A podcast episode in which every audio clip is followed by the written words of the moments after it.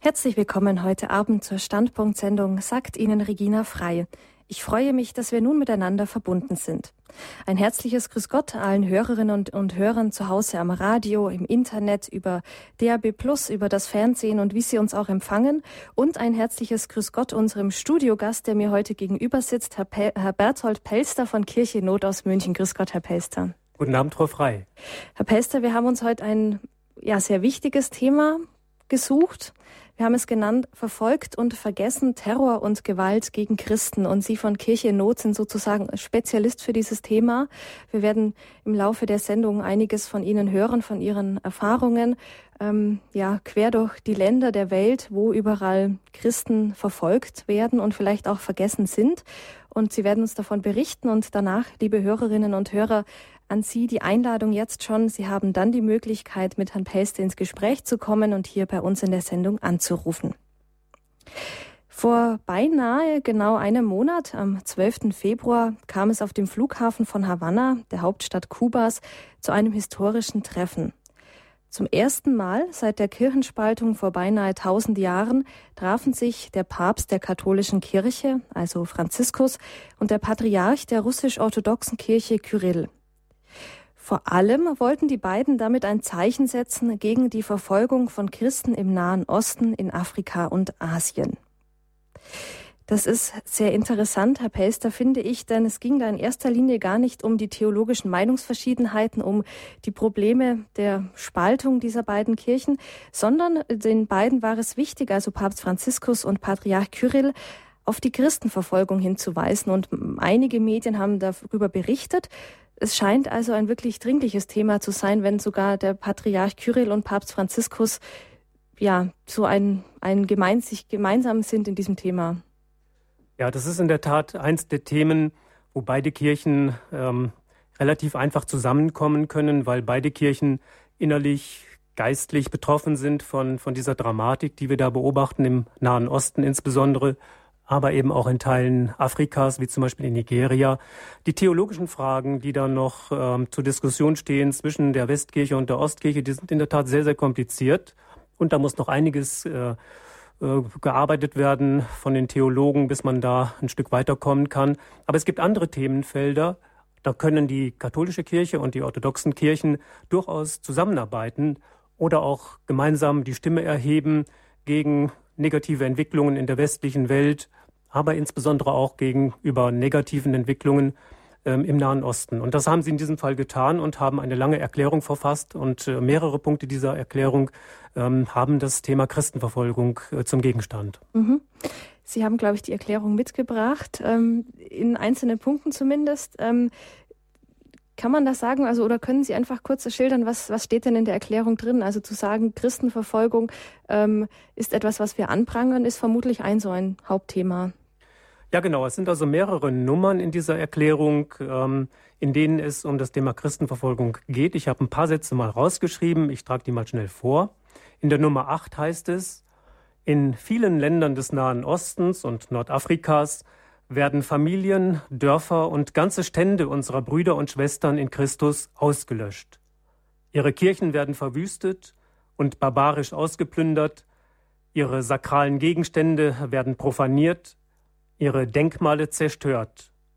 In Syrien, im Irak und in anderen Ländern des Nahen Ostens stellen wir mit Schmerz eine massenhafte Abwanderung der Christen fest, aus dem Gebiet, in dem sich unser Glaube einst auszubreiten begonnen hat und wo sie seit den Zeiten der Apostel zusammen mit anderen Religionsgemeinschaften gelebt haben.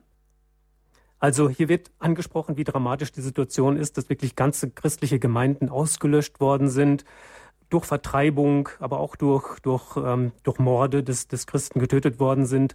Interessant ist auch, dass in dieser Erklärung ausdrücklich auch die anderen Religionsgemeinschaften angesprochen werden. Wenn wir an den Irak denken, dann kommen sofort auch die Jesid, die Jesiden in, äh, in, in unser, ähm, vor unsere Augen, die ja auch zu zigtausenden vertrieben worden sind im Sommer 2014, als dort das sogenannte Kalifat errichtet worden ist, der sogenannte Islamische Staat. Also andere Religionsgemeinschaften werden nicht vergessen. Ähm, es sind nicht nur die Christen betroffen. Und dann ist noch ein weiterer Punkt, ähm, der mich ein äh, bisschen hat erschrecken lassen. Ähm, denn dort ist die Rede von einem neuen Weltkrieg. Ähm, auch äh, russische Diplomaten haben diesen Begriff ins Spiel gebracht. Ich zitiere noch mal einen Satz aus dieser Erklärung. Dort heißt es: Wir ermahnen alle Christen und alle Gottgläubigen, mit Inbrunst den sorgenden Schöpfer der Welt zu bitten, auf dass er seine Schöpfung vor der Vernichtung bewahre und keinen neuen Weltkrieg zulasse. Also auch das deutet darauf hin, dass die Problemlage im Nahen Osten, in Syrien, in diesem Syrien-Konflikt so kompliziert ist, aber auch so gefährlich ist, dass sich der Konflikt leicht aufschaukeln kann, noch schlimmer werden kann, als er jetzt schon ist, und dass im schlimmsten Falle die Großmächte gegeneinander in diesen Konflikt hineingezogen werden und vielleicht ähm, ähm, tatsächlich so etwas Schlimmes wie ein Weltkrieg daraus ähm, entstehen könnte.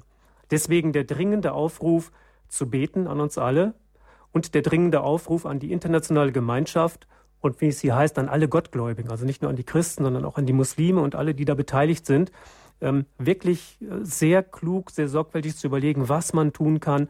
Wir müssen wirklich mit allen Kräften ähm, zusammen äh, und uns zusammentun, um dieses immense Problem zu lösen. Mhm.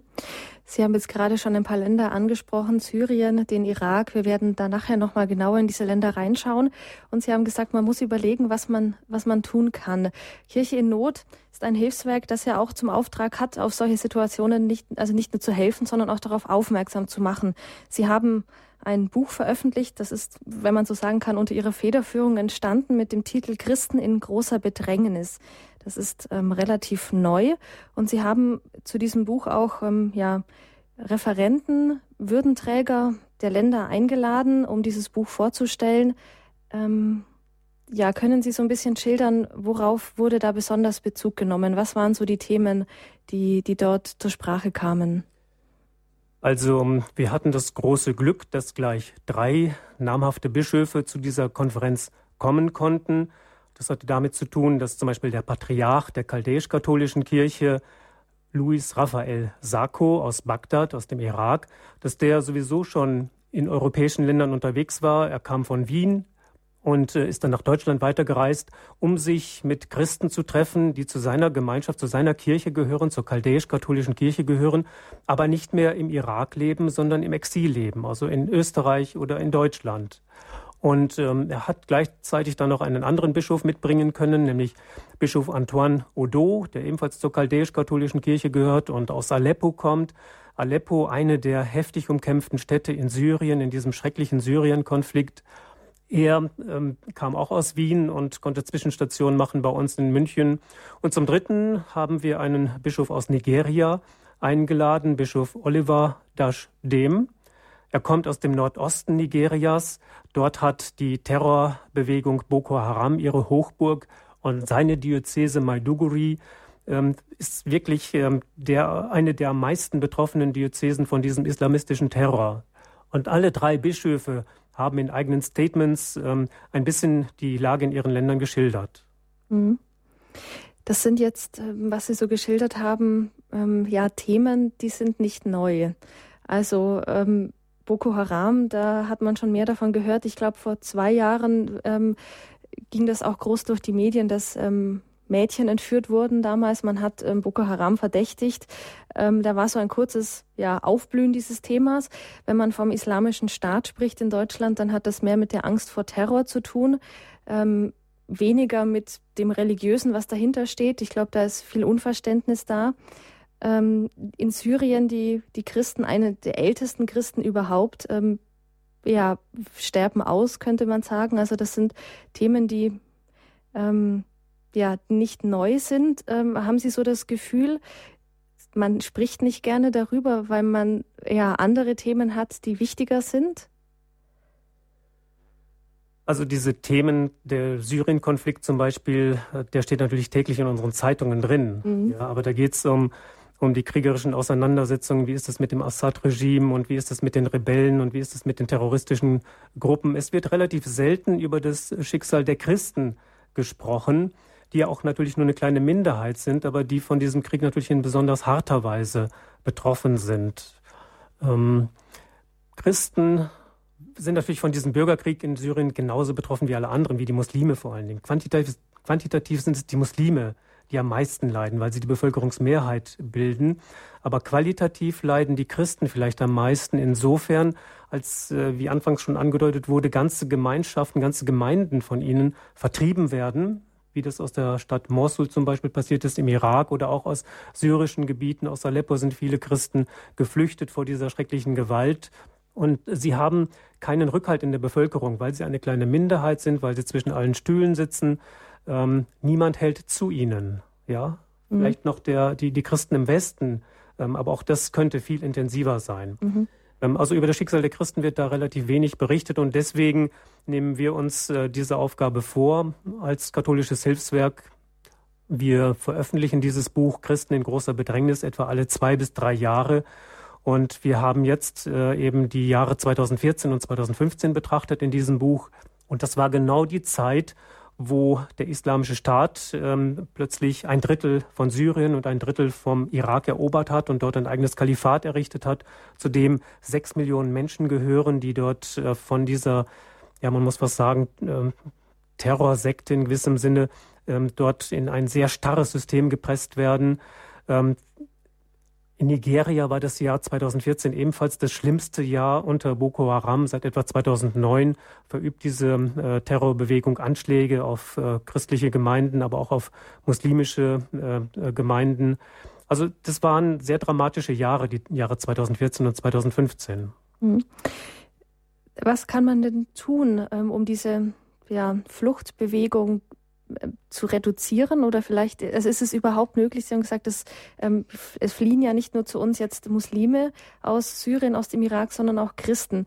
Und ähm, da liegt es uns natürlich nahe zu sagen, ihr seid die ersten Christen, überhaupt die ältesten Christen dort, bleibt doch bitte da. Aber das ist sehr leicht gesagt. Ähm, gibt es da eine Möglichkeit, den Christen zu helfen?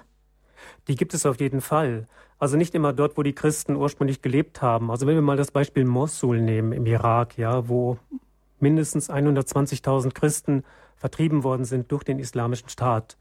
Die mussten fliehen, die sind in den kurdischen Teil des Iraks geflüchtet, in die Stadt Erbil zum Beispiel. Ähm, das gehört noch zum Irak, aber hat eine andere Kultur, eine andere kulturelle Prägung. Es wird dort kurdisch gesprochen, ähm, im Gegensatz ähm, äh, zu dem restlichen Teil des Iraks, wo arabisch gesprochen wird. Die Kurden haben eine etwas andere Mentalität.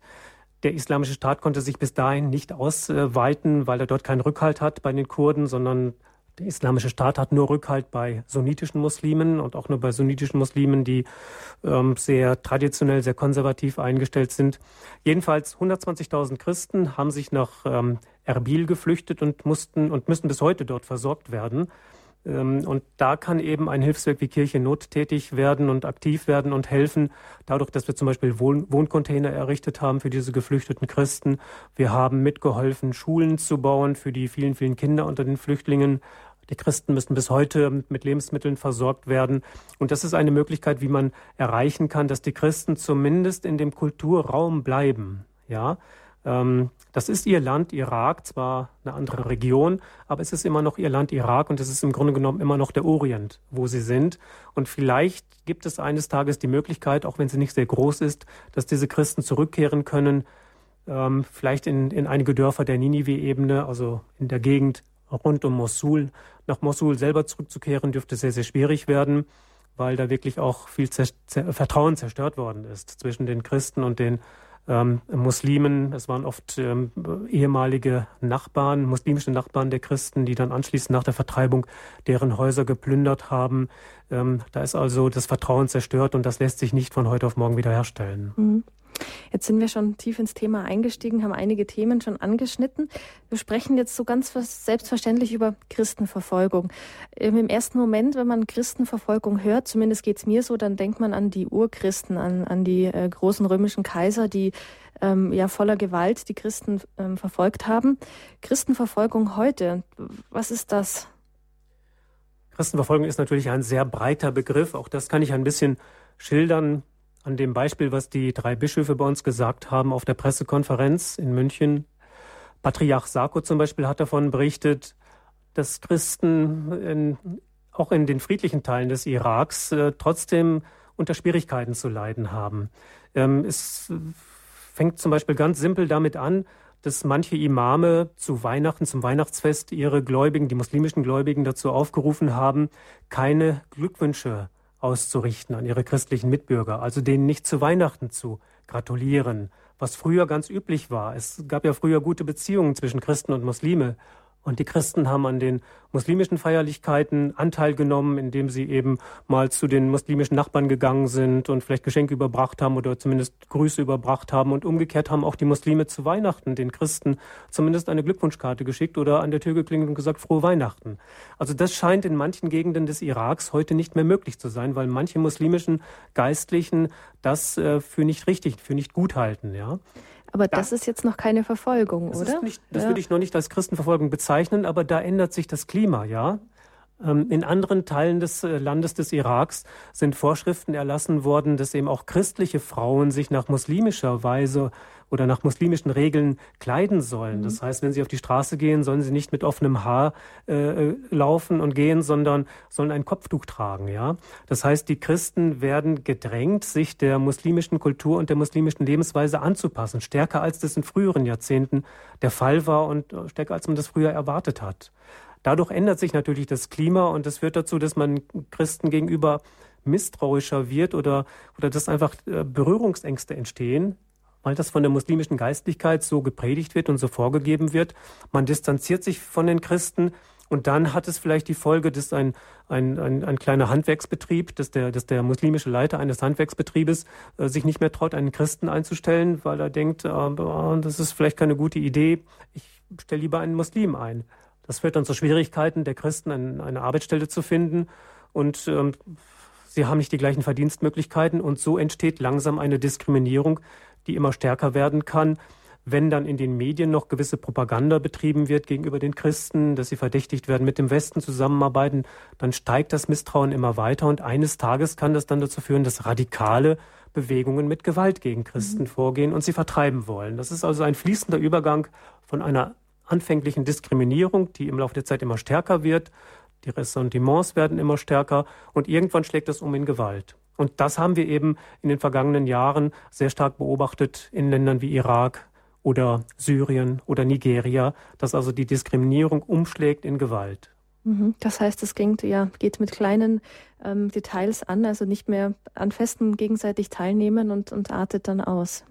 Ja, Christenverfolgung, ein, ein sehr aktuelles Thema. Darüber sprechen wir heute in der Standpunktsendung bei Radio Horeb. Wir haben das Thema verfolgt und vergessen Terror und Gewalt gegen Christen.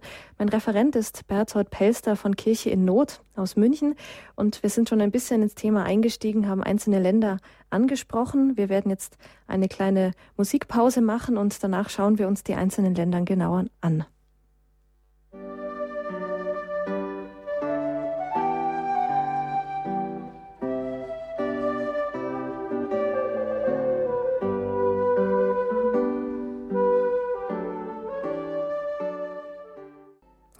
Standpunkt bei Radio Horeb am Sonntagabend. Für Sie am Mikrofon ist Regina Frei. Mein Gesprächsgast heute Abend ist Berthold Pelster von Kirche Not in München und er berichtet über Terror und Gewalt gegen Christen verfolgt und vergessen, Fragezeichen. So haben wir unsere Sendung heute genannt. Herr Pelster hat mit Kirche in Not ein Buch eine Dokumentation herausgegeben mit dem Titel Christen in großer Bedrängnis, Diskriminierung und Unterdrückung. Wir haben eben schon gehört, Herr Pelster, ja, Diskriminierung, damit geht's los und Verfolgung kann dann ja dabei entstehen, wo man nicht mehr gemeinsam Feste feiern darf, wo religiöse Riten verdrängt werden in der Öffentlichkeit, wo dann öffentliche Meinung gemacht wird gegen eine bestimmte religiöse Gruppe, kommt es schnell zu Verfolgung. Und wir schauen uns heute Abend eben genauer die Christenverfolgung an. Ähm, Christenverfolgung ist nicht nur ein Thema ja in Syrien, das ist ganz aktuell, sondern auch in anderen Ländern, Afrika, Asien. Ähm, Sie haben Boko Haram erwähnt. Jetzt steigen wir aber doch mal ein mit Syrien, weil es ist ein Thema, das uns ja auch politisch tagtäglich um die Ohren fliegt. Die Flüchtlingskrise, die Flüchtlinge in Deutschland, der islamische Staat, das sind alles sehr politische Themen. Da fragt man sich natürlich, wenn man überhaupt über den islamischen Staat spricht und über die Gewalt, die man damit im Kopf hat, ist die dann wirklich religiös motiviert oder ist es nicht einfach Politik? Ich glaube, es ist beides.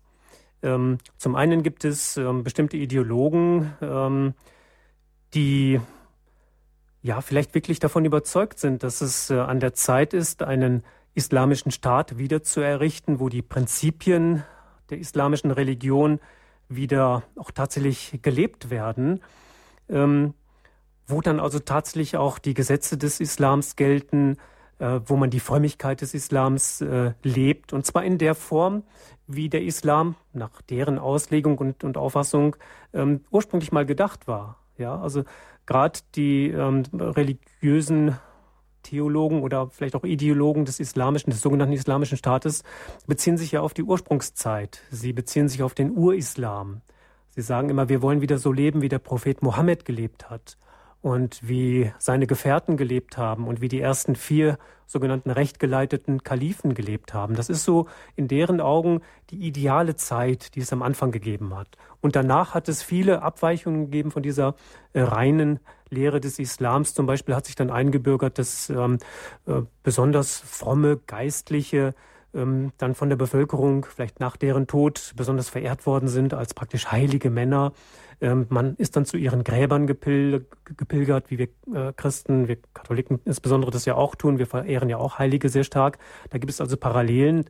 Aber diese ähm, Theologen des Islamischen Staates sagen, nein, das ist eine Neuerung, die in den Islam eingeführt worden ist. Die müssen wir, die ist eigentlich mit dem Urislam nicht vereinbar. Das muss wieder abgeschafft werden.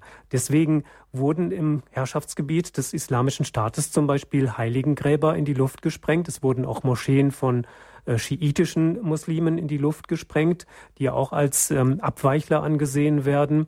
Also da gibt schon eine ganze Menge theologisches Gedankengut, das da eine Rolle spielt und ähm, ähm, ja, wo vielleicht Menschen die sich als fromm verstehen, als fromme Muslime verstehen, wirklich den Islam wieder in der ursprünglichen Form leben und praktizieren wollen.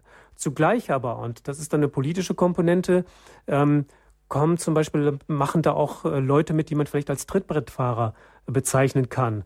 Also unter den Militärstrategen des sogenannten Islamischen Staates sind zum Beispiel viele ehemalige Offiziere, die unter Saddam Hussein im Irak gedient haben, hochrangige Militärs waren, ja, die mit Religion gar nicht viel am Hut haben, aber die durch den Sturz äh, von Saddam Hussein ihre Arbeit äh, verloren haben, ihren lukrativen Job verloren haben, die einige Jahre sehen mussten, wie sie über die Runden kamen und die jetzt eine neue Chance sehen, ihr Militärfachwissen wieder einzubringen und die vielleicht gut bezahlt werden dafür vom Islamischen Staat.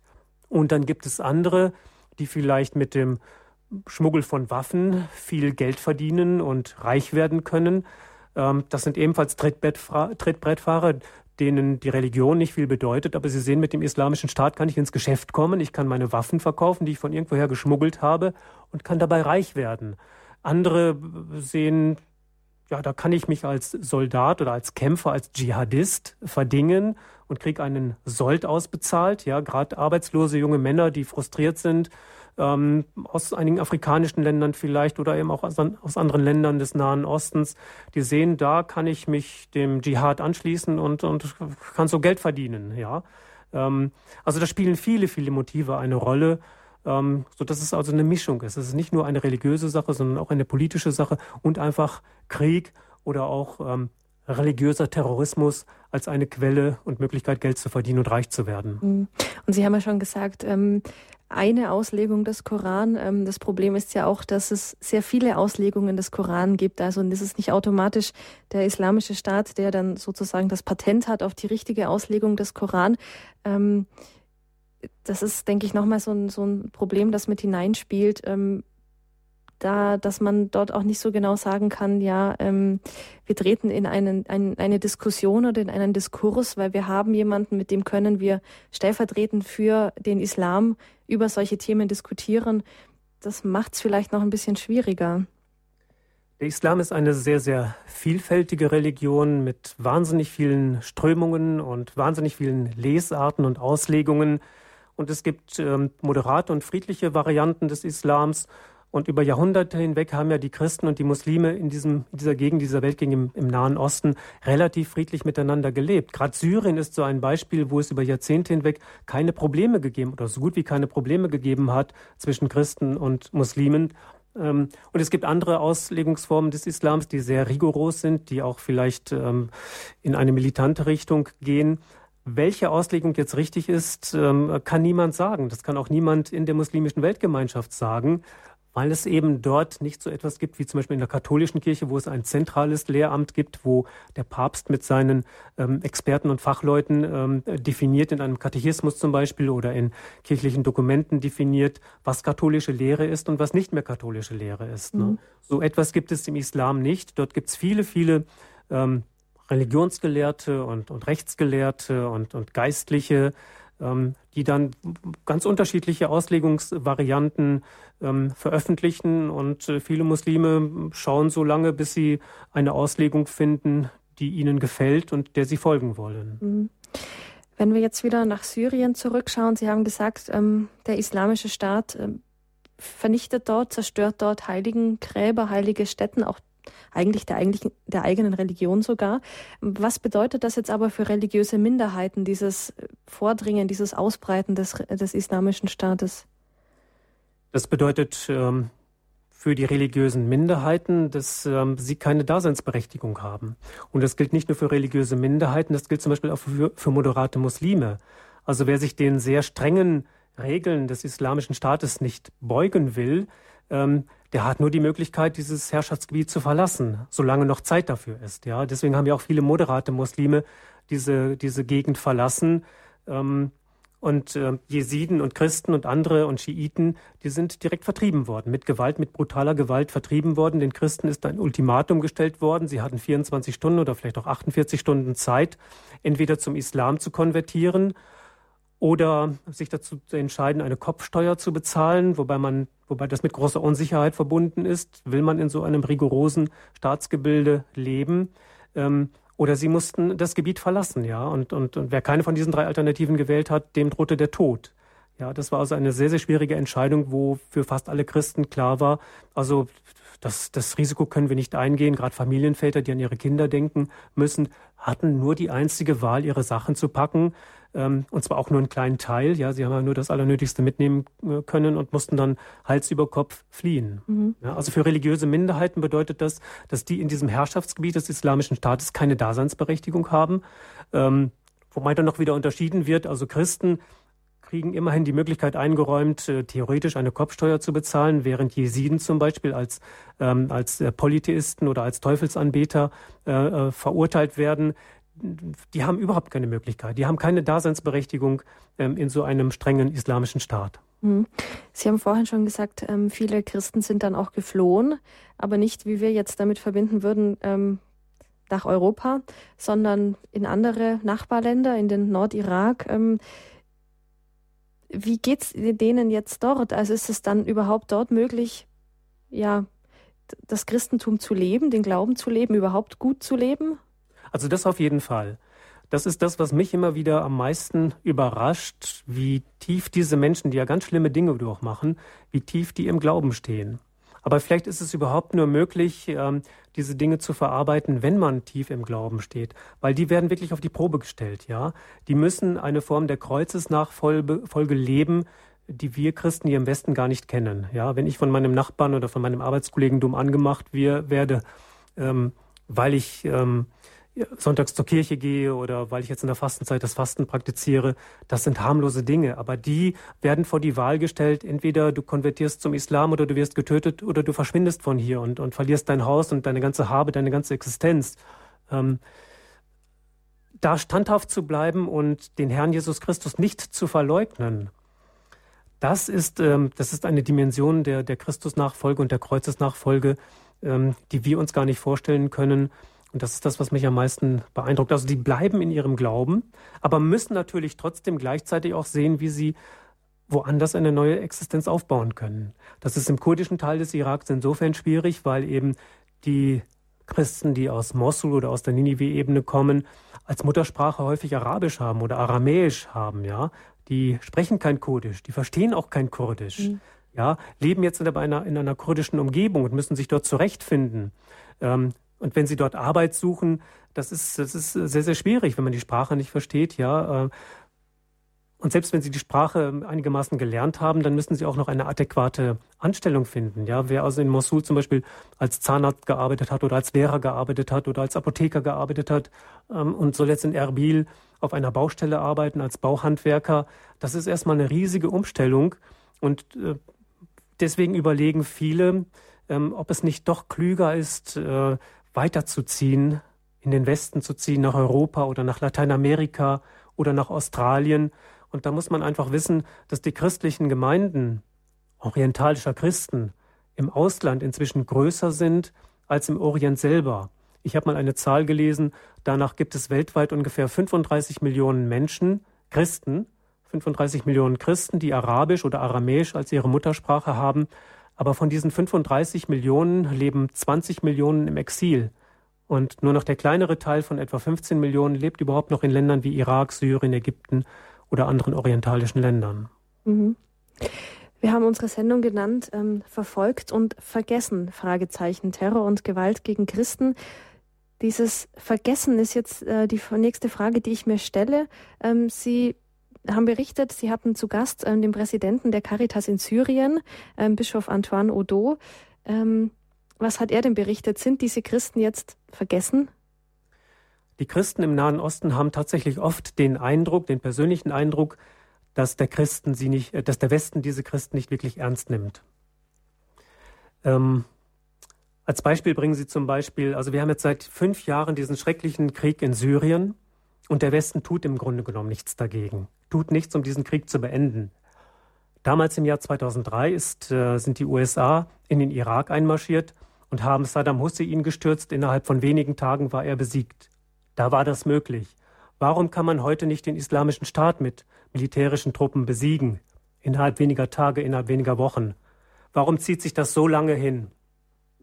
Sie fühlen sich also alleingelassen, im Stich gelassen, haben das Gefühl, dass der Westen nur auf seine strategischen und wirtschaftlichen Interessen schaut, dass es für den Westen nur um Erdöl geht, aber nicht um die Christen selber.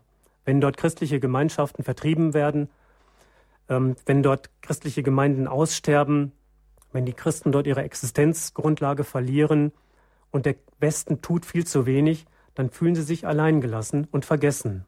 Das ist deren subjektives Gefühl. Mhm. Das ist jetzt natürlich wieder eine ja, politische Ebene, könnte man sagen. Also die äh, Erwartungen an den Westen, der ja eigentlich eher, würde ich jetzt mal sagen, ein politischer Zusammenschluss oder eine politische Region umfasst. Ähm, wie geht es Ihnen denn diesen Christen im Nahen Osten mit dem ja Vergessensein gegenüber anderen Christen, also gegenüber ihren ja, Bischöfen oder ihren ähm, Kirchenoberhäuptern. Die Frage habe ich nicht ganz verstanden. Wie meinen Sie das? Ähm, naja, also Sie haben vorhin darauf hingewiesen, ähm, Papst Franziskus und Patriarch Kyrill haben auch dazu eingeladen, ja, gemeinsam zu beten für diese Christen. Ähm, kommt das dort an? Also hat man dort als Christ das Gefühl, das sind Christen im Westen, die beten für mich? Das kommt auf jeden Fall an. Das ist das, was wir auch immer hören von den Bischöfen, wenn sie zu uns zu Besuch kommen oder wenn mein Kollege aus der ähm, ähm, Abteilung des Nahen Ostens, Pater Andrzej Halemba, ein sehr aktiver äh, äh, Priester, der also regelmäßig in diese Länder fährt und regelmäßig mit den, mit den Bischöfen vor Ort und mit den Christen vor Ort Kontakt hat und mit denen spricht. Also da hören wir immer heraus, ähm, dass es den Christen gut tut und äh, für sie auch sehr, sehr wichtig ist, dass es im Westen, in Deutschland etwa Christen gibt, die an diese verfolgten Christen denken und für sie beten. Ja, die sagen oft, natürlich ist es gut und hilfreich, wenn ihr uns Geld spendet, dass wir unsere zerstörten Kirchen wieder aufbauen können oder dass wir hier Wohncontainer, also Notunterkünfte errichten können für die Flüchtlinge. Das ist alles gut und wichtig, aber noch wichtiger ist für uns das Zeichen, dass ihr setzt, dass wir nicht allein gelassen sind, dass wir nicht vergessen werden. Deswegen ist der Titel unserer heutigen Sendung sehr, sehr treffend. Das ist unsere erste Aufgabe, zu beten für diese Menschen, um deren Schicksal zu wissen. Und das geht eben nur, wenn man informiert ist über deren Schicksal. Und deswegen ist die zweite wichtige Aufgabe die Information. Ja, das, was wir jetzt zum Beispiel leisten mit diesem Buch Christen in großer Bedrängnis, dass man sich wirklich in, informieren kann und vielleicht den einen oder anderen Namen eines Bischofs auch kennt oder die eine oder andere Gemeinde kennt, für die man dann beten kann, dass man also die Nöte dieser Menschen in sein persönliches Gebet einfließen lässt. Und dann als dritter Schritt kann es dann wichtig sein, dass man auch ein bisschen von seinem eigenen Wohlstand abgibt, damit diese Menschen neue Lebenschancen bekommen, neue Lebensperspektiven. Also diese Verbindung, diese geistliche Verbindung, die ist sehr, sehr wichtig. Und deswegen bezeichnen wir uns selber, bezeichnen unser Hilfswerk Kirche nur doch als eine weltweite geistliche Gemeinschaft, ja, die sowohl auf der einen Seite diejenigen äh, umfasst, die von dieser Not betroffen sind, die unterdrückt, diskriminiert, bedrängt, verfolgt sind, und auf der anderen Seite eben die umfasst, die Möglichkeiten haben zu helfen, entweder durch das Gebet oder durch finanzielle Mittel. Mhm. Wir sind eine weltweite geistliche Gemeinschaft. Und das ist auch das, was eigentlich ein urkirchlicher Gedanke ist. Das, was wir auch im Neuen Testament finden, in der Apostelgeschichte, wo, glaube ich, der Apostel Paulus sagt, wenn ein Glied leidet, leiden alle Glieder mit. Diese innere Verbundenheit, dass man, dass der eine um den anderen weiß, das ist vielleicht so ein Gedanke, der vielleicht noch ein bisschen zu wenig ausgeprägt ist in unserer Kirche. Es gibt zwar ähm, bestimmte Tage, zum Beispiel der 25., nein, der 26. Dezember, Stephanustag, ähm, wo dann eben die katholische Kirche auch versucht, für diese Christen zu beten. Aber ich würde mir manchmal wünschen, dass in jedem Sonntagsgottesdienst in den Fürbitten immer eine Fürbitte dabei ist für die verfolgten und bedrängten Christen im Nahen Osten, in Nigeria, wo auch immer, in China, Kuba, Länder, die wir noch gar nicht angesprochen mhm. haben. Ja? Mhm. Also diese innere Verbundenheit, die könnte noch viel stärker werden und sein. Mhm. Ja, Sie haben jetzt einige Länder angesprochen, auf die werden wir gleich schauen noch. Ähm, Christen in großer Bedrängnis, so heißt die Dokumentation, auf die Sie gerade ähm, auch Bezug genommen haben. Und da geht es nicht nur um den Nahen Osten, sondern eben auch um China. Es geht um Afrika, um Nigeria im genaueren auch. Das werden wir alles gleich tun. Ich denke, wir gehen jetzt erstmal in die Musikpause mit diesem Gedanken, wir sind eine große ja, Gemeinschaft, ähm, eine große Gebetsgemeinschaft auch. Und man kann eben auch nicht nur ja, entsetzt sein über das, was den Christen auf der ganzen Welt geschieht, sondern auch im Gebet verbunden sein und dass es am Ende nicht heißt vergessen Fragezeichen, sondern eben ja im Gebet unterstützt. Und nach einer Musikpause schauen wir mal genauer in andere Länder, in, nach China, in den Vietnam und nach Afrika.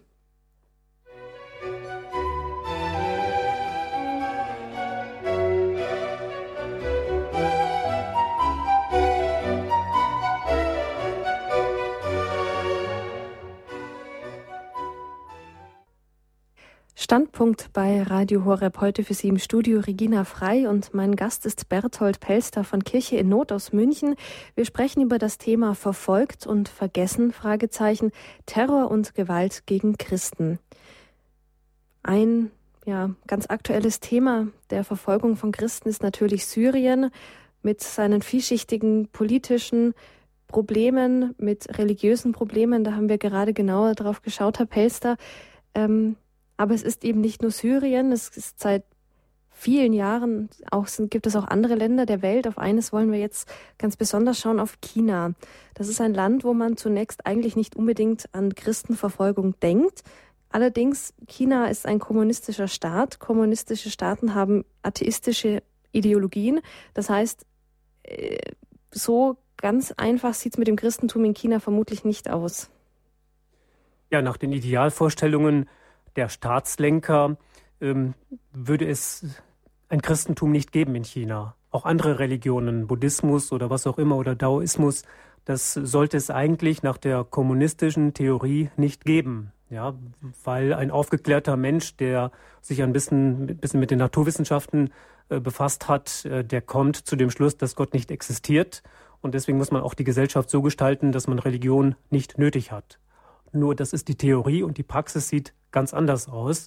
Die Kommunisten haben zwar über Jahrzehnte hinweg versucht, die Kirche anfangs auszulöschen, nachdem, nachdem ihnen das nicht gelungen ist, haben sie versucht, die Kirche ähm, ähm, an die Kandare zu nehmen, ähm, ihr ein ähm, äh, System überzustülpen, das vom kommunistischen Staat äh, gesteuert wird, eine Bürokratie sozusagen, die in das kirchliche Leben starke Eingriffe nimmt und äh, sozusagen das kirchliche Leben steuert und vor allen Dingen auch stark kontrolliert. Und das ist bis heute so. Ähm, ja, und das bedeutet natürlich für viele Christen dann, dass sie, dass sie gegängelt werden, dass sie schikaniert werden.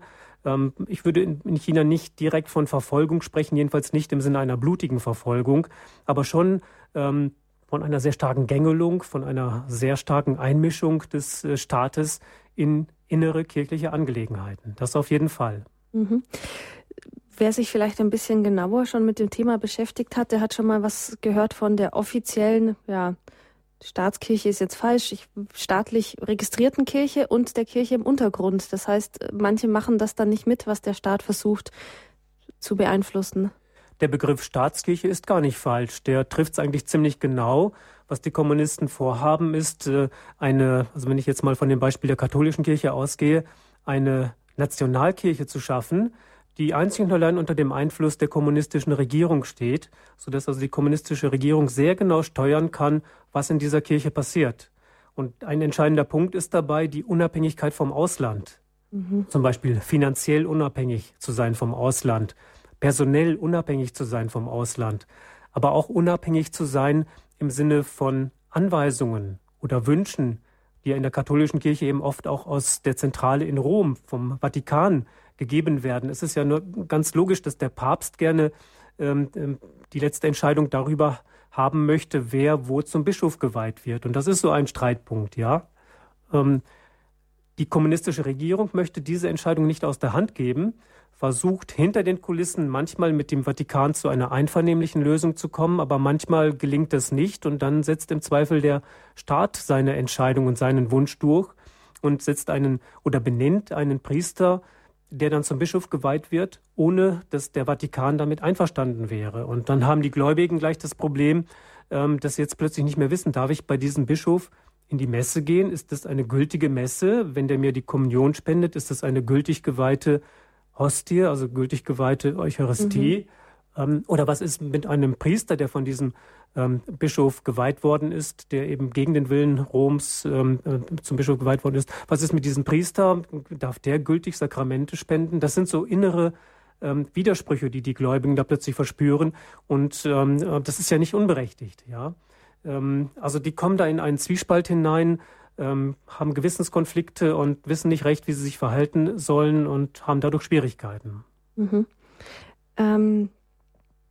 Und deswegen, weil Sie auch das, das Stichwort Untergrundkirche genannt haben, deswegen entziehen sich eine ganze Reihe von Christen diesem staatlich verordneten Kirchensystem, dieser Staatskirche, die es übrigens auch auf protestantischer Seite in ähnlicher, vergleichbarer Seite gibt. Sie entziehen sich dieser ähm, politischen Einflussnahme, der politischen Manipulation und feiern lieber in Gemeinden, wo sie wissen, dieser Bischof ist äh, mit Einverständnis Roms geweiht worden und äh, spendet gültig die Sakramente, ist vom Staat nicht anerkannt, aber dort fühle ich mich besser aufgehoben.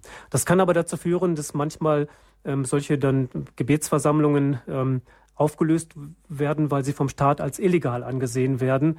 Und es kann passieren, dass der Bischof dann ähm, vom Staat äh, zu einer Schulung einberufen wird oder dass auf diesen Bischof Druck ausgeübt wird, dass er zur offiziellen Staatskirche übertritt, dass er sich dieser Staatskirche anschließt wird zu Schulungskursen geschickt, wo er die ähm, ähm, Religionspolitik des Staates im Detail erläutert bekommt. Ähm, also er wird dazu nicht ins Gefängnis gesperrt, aber er wird in ein Hotel eingeladen und ist dann zwei, drei, vier Wochen dort zu einem Schulungskurs und kann in dieser Zeit aber seine eigentliche Aufgabe nicht erfüllen, nämlich Bischof zu sein für seine Gläubigen. Mhm. Das sind so Methoden, wie der Staat auf sehr subtile Weise eingreift in das kirchliche Geschehen und versucht, die Kirche nach Staatsprinzipien zu steuern. Mhm.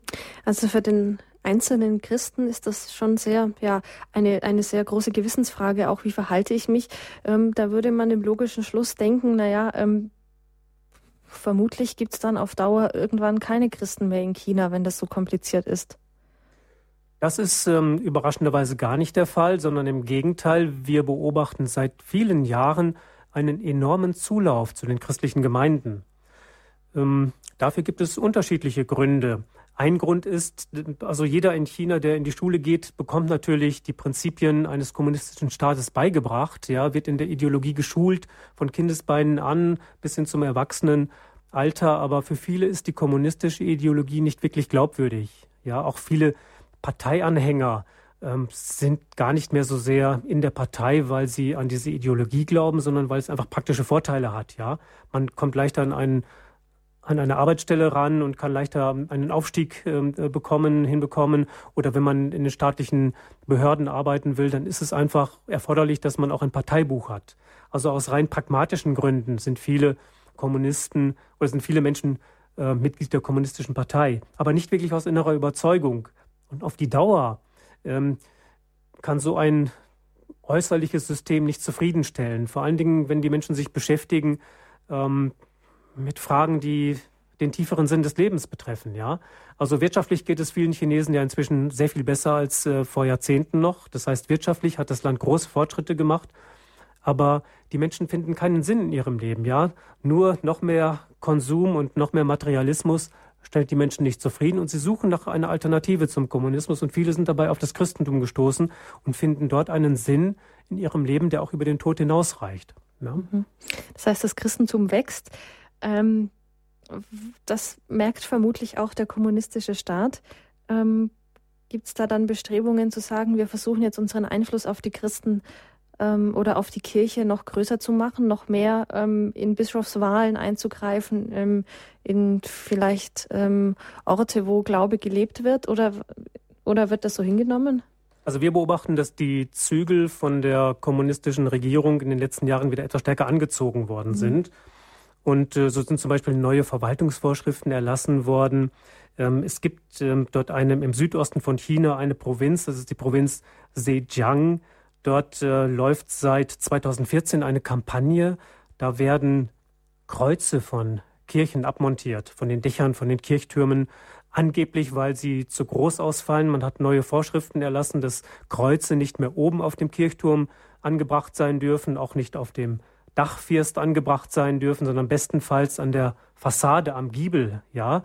Und da vermutet man, dass man einfach ähm, dafür sorgen möchte, dass das Christentum, dass die Kirchen nicht so präsent sind oder, oder nicht, nicht gleich ins Auge fallen, ja. Dass das Christentum etwas mehr im Verborgenen gelebt wird, ja, dass man erst auf den zweiten Blick erkennt, dieses Gebäude ist eine Kirche. Damit, äh, das ist so ein, vielleicht etwas, ähm, soll ich sagen, also jedenfalls ein Versuch, ähm, ja, das Wachstum des Christentums einzudämmen. Mhm. Ja, ich musste jetzt automatisch an, an deutsche Städte denken, wo äh, die Kirchen oft die höchsten äh, Gebäude sind der Stadt und, und der Kirchturm mit dem Kreuz ganz oben manchmal auch so die Baugrenze ist. Also bis hierhin darf gebaut werden und darüber hinaus nicht höher. Ähm, ansonsten hat man manchmal schon das Gefühl, so wie Sie es geschildert haben, ähm, von der Gesellschaft her ist äh, China ja Europa gar nicht so weit entfernt. Also diese Suche nach, ähm, nach mehr über den Konsum hinaus, über politische Ideen hinaus, ähm, ja, die dann äh, Menschen zum Christentum in China führt. Ähm, Hat es denn äh, für einen Chinesen äh, persönliche Nachteile, wenn man, wenn herausgefunden wird, das ist ein Christ, das ist vielleicht sogar ein Katholik? Also den Parteimitgliedern ist es eigentlich untersagt, sich zum Christentum zu bekehren. Das heißt, wenn jemand schon seit Jahren Mitglied in der Partei ist und dort vielleicht einen, eine gute Stellung hat, eine gute Position hat und er ähm, wendet sich dem Christentum zu, dann kann es ihn den Arbeitsplatz kosten. Das kann mhm. durchaus passieren oder, oder der Aufstieg, der weitere Aufstieg ist dann blockiert. Das sind so Nachteile, die Christen ähm, oder neu zum Christentum gefundene Menschen dort in Kauf nehmen müssen. Mhm. Ähm, ja auch interessant ähm, zu hören, wenn wir heute an, an, uns denken. Sie haben vorher schon gesagt, wenn man im Alltag irgendwie dumm angemacht wird in der Arbeit, wie du gehst sonntags in die Kirche, ähm, dann ist man oft schon still. Aber dass Christen in anderen Ländern ja mit viel mehr Vorurteilen zu kämpfen haben, das ist ähm, oft gar nicht so bewusst. Ähm, ein anderes Land ist zum Beispiel der Vietnam. Da ist es ähnlich, ähm, dass der Staat ein sehr großes Misstrauen gegenüber den Christen hat. Ähm, wie kommt das? Auch das hat wieder damit zu tun, dass äh, der Vietnam ja auch eine kommunistische bzw. sozialistische Ideologie verfolgt, also von der Theorie her auch eher ein, ein, eine Gesellschaft anstrebt, in, der es keine Religion gibt. Es ist eine Einparteiendiktatur, es gibt dort keine politische Opposition. Deswegen äh, versucht also die, die Führungsriege, die Machthaber, die versuchen immer alles dafür zu tun, dass ihre Macht nicht in Frage gestellt wird. Und ähm, in solchen Ländern gibt es, gibt es üblicherweise Missstände, ähm, die aber nicht angeprangert werden, ja, ähm, weil es keine politische Opposition gibt. Aber manchmal sind es Vertreter von Religionsgemeinschaften, die sich kritisch äußern. Wer Christ ist, der hält sich an die oder versucht, die Werte des Evangeliums umzusetzen. Und da geht es eben um Fragen der Gerechtigkeit, um Fragen des sozialen Ausgleichs, ähm, um Fragen der Gleichberechtigung und viele, viele, vieles äh, mehr. Und ähm, insofern ist es für eine Einparteiendiktatur immer heikel, wenn dort eine Gemeinschaft heranwächst oder sogar stark wird, sich ausdehnt, wo solche kritischen Stimmen laut werden könnten. Deswegen ist, äh, sind alle Diktaturen ähm, eigentlich immer bestrebt, ähm, solche Gemeinschaften klein zu halten. Und das beobachten wir auch in Vietnam, wo eben an einem neuen Religionsgesetz gearbeitet wird, das eben auch äh, verschärfte Regeln äh, beinhalten soll. In Vietnam ist es bis heute so, dass also der Staat ähm, außergewöhnliche kirchliche Aktionen vorher genehmigen muss. Sonst darf man zum Beispiel keine größeren Prozessionen veranstalten oder der Staat ähm, regiert mit hinein, wenn es darum geht, äh, wie viele Seminaristen dürfen in ein Priesterseminar aufgenommen werden. Das ähm, versucht der Staat immer mit zu bestimmen, mit zu steuern. Auf der anderen Seite ähm, das Christentum in Vietnam ist sehr lebendig und der Staat beobachtet das und sieht hier und da vielleicht auch positive Aspekte. Ähm, oft sind solche Meldungen, die wir aus diesen Ländern bekommen, dann auch widersprüchlich. Also dieses verschärfte Religionsgesetz ist eher eine negative Tendenz. Auf der anderen Seite hat es, glaube ich, im letzten Jahr im August ähm, äh, von staatlicher Seite, von Regierungsseite eine Genehmigung äh, gegeben, dass in Vietnam jetzt die erste katholische Universität errichtet werden mhm. darf. Ja, also das ist ein positives Zeichen. Das ist manchmal widersprüchlich. Das können wir auch nicht immer erklären, wie die Regierung einerseits so handelt und andererseits anders handelt. Ja. Ähm, also da ist man immer auch ein bisschen hin und her gerissen. Wird es jetzt besser in einem Land wie Vietnam oder wird es schlechter? Das mhm. ist oft auch ein Auf und Ab. Mhm. Das sind ja zwei Staaten, China und, und Vietnam, die ebenso ähm, ja, atheistische Staatsgrundlagen, Staatsideologien haben. Ähm, und es einfach säkulare Staaten, in denen ja von Religion grundsätzlich egal, welche Religionsrichtung nicht viel gehalten wird. Ähm, ich wurde mal gefragt von einer Vietnamesin, was denn der Unterschied sei zwischen dem Weihnachtsmann, ähm, dem Christkind und Christus am Kreuz. Und ähm, das war für mich so der Moment zu merken, aha, also ähm, da ist nicht mal, also ja, Grundwissen würde man es bei uns nennen, dass es vielleicht noch gibt, aber einfach gar kein Verständnis da. Und andererseits wieder dieses ähm, Aufblühen des Christentums, gerade in Zeiten von Verfolgung, äh, finde ich, ähm, ist ein sehr interessanter Zusammenhang, ja. Es gibt ja da aus der Zeit der Urkirche einen Satz, der Blut, das Blut der Märtyrer ist der Same für neue Christen. Ich glaube, da ist eine Menge dran, wenn Christen in einer schwierigen Situation ihr Christsein ernst nehmen und es praktizieren, dann ist es immer auch ein Glaubenszeugnis, das viele andere Menschen zum Nachdenken bringt, ähm, zum Nachdenken über ihr eigenes Leben und manches Mal eben auch zu dem Schritt bringt, sich dieser christlichen Gemeinschaft anzuschließen, weil sie spüren, da scheint es eine Wahrheit zu geben, für die manche Menschen ihr ganzes Leben einsetzen und sogar bereit sind, ähm, ihr Leben hinzugeben. Ja, da steckt also Überzeugungskraft dahinter. Mhm. Ja, Christen in großer Bedrängnis, Diskriminierung und Unterdrückung, so heißt die Dokumentation, die Sie, ähm, Herr Peister, mit Kirche in Not herausgebracht haben. Und ähm, ja, dort werden auf einige Länder hingewiesen. Wir haben jetzt schon den Nahen Osten genauer angeschaut, ähm, China und Vietnam. Es gibt aber noch andere Beispiele auch ähm, für zunehmenden Fundamentalismus. Manchen von uns ist vielleicht noch ähm, Nigeria im Kopf, wo ähm, vermutlich Boko Haram vor zwei Jahren, glaube ich, ähm, Mädchen entführt hat. Und das, ähm, glaube ich, hat viele Christen auch bei uns betroffen gemacht, weil das war so ein, zum ersten Mal der Punkt, das sind meine ja, Schwestern, die, die dort leiden. Ähm, und sie versuchen mit ihren Dokumentationen darauf aufmerksam zu machen, überhaupt ähm, das ins Bewusstsein der Menschen zu rücken. Und wir möchten heute Abend so ein bisschen diesem Thema nachgehen. Wir haben die Sendung genannt Verfolgt und Vergessen, Fragezeichen, Terror und Gewalt gegen Christen in der Standpunktsendung am Sonntagabend. Mein Referent ist Berthold Pelster von Kirche in Not in München. Für Sie am Mikrofon ist Regina Frei und die Veröffentlichung von Kirche in Not mit dem Titel Christen in großer Bedrängnis, Diskriminierung und Unterdrückung, eine Dokumentation aus dem Jahr 2016. Die ist bei Kirche in Not kostenlos erhältlich. Und wie Sie dazu kommen. Entweder Sie geben Kirche in Not ein im Internet, da kommen Sie sofort dazu, oder Sie schauen auf unserer Homepage, da erfahren Sie alles weitere zu dieser Dokumentation. Und bleiben Sie noch dran. Wir machen nach einer kurzen Musikpause weiter. Wir schauen dann auf ja, zunehmenden Fundamentalismus in anderen Ländern, Indien zum Beispiel. Wir wollen noch auf Nigeria und den islamistischen Terror schauen. Und dann soll natürlich auch noch die Möglichkeit sein, dass Sie sich, liebe Hörerinnen und Hörer, an dieser Sendung beteiligen. Sie können dann bei uns anrufen und mit Herrn Pelster ins Gespräch kommen. Aber jetzt zunächst eine kurze Musikpause.